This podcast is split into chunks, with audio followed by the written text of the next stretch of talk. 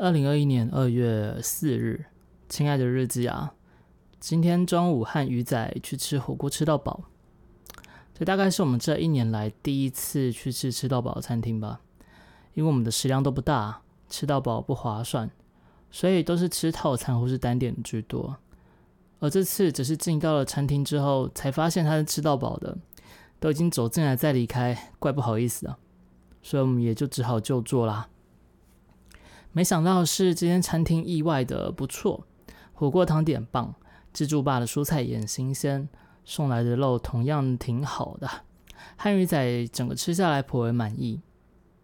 虽然和以前一样啊，我们吃的不多，但也算是吃了尽兴了。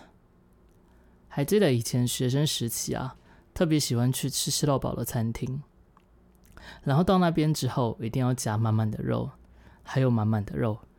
再加上满满的肉，吃饭啊，吃蔬菜才不可能呢！一盘又一盘的肉刷下去啊，直到最后吃饱的时候，那汤底一定会浮着满满的残渣。那个时候觉得啊，不吃肉太亏，没有吃到撑太亏。可是随着年纪越来越大，整个饮食习惯都变得不一样了，而且渐渐的才发现，当初那样拼命的塞。这样吃法感觉上是不亏，是在吃回本。可是整个的用餐品质变得很差，常常饱到什么事情都做不了，也没有办法慢慢去享受食物的滋味。这样到底是赚还是没赚呢？不过现在我来吃啊，一定是没有赚了，因为就算吃了再撑，也是一定没有办法回本的。